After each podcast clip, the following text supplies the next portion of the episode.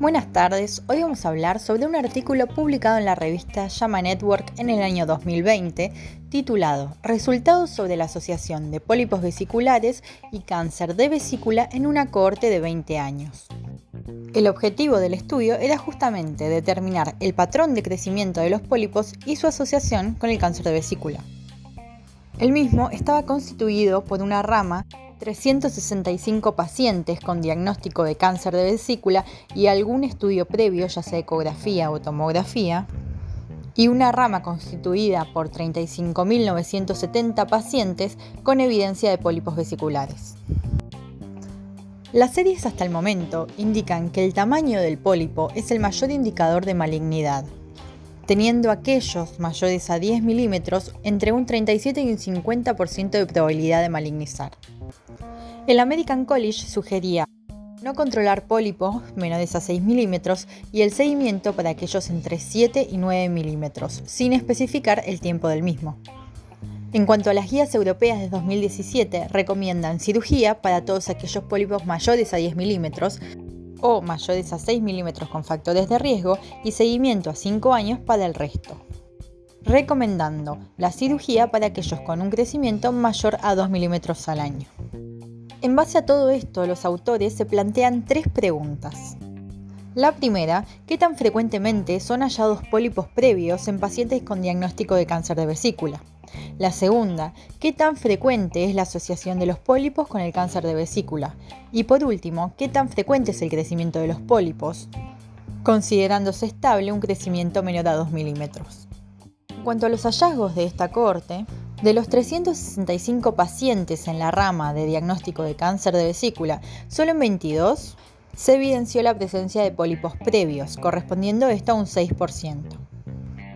En cuanto a la rama de pacientes con pólipos vesiculares, de un total de 35.856, solo 19 pacientes fueron diagnosticados con cáncer de vesícula biliar, incluyendo 3 pacientes con carcinoma in situ.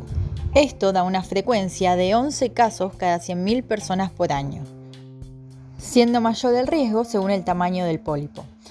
La frecuencia es de 1.3 cada 100.000 habitantes en pólipos menores a 6 milímetros y asciende a 128 cada 100.000 habitantes en aquellos mayores a 10 milímetros. En cuanto al tiempo de diagnóstico, 13 de los 19 casos fueron diagnosticados dentro del primer año, Luego del primer año, solo un caso fue diagnosticado dentro de aquellos con un tamaño inicial menor a 10 milímetros.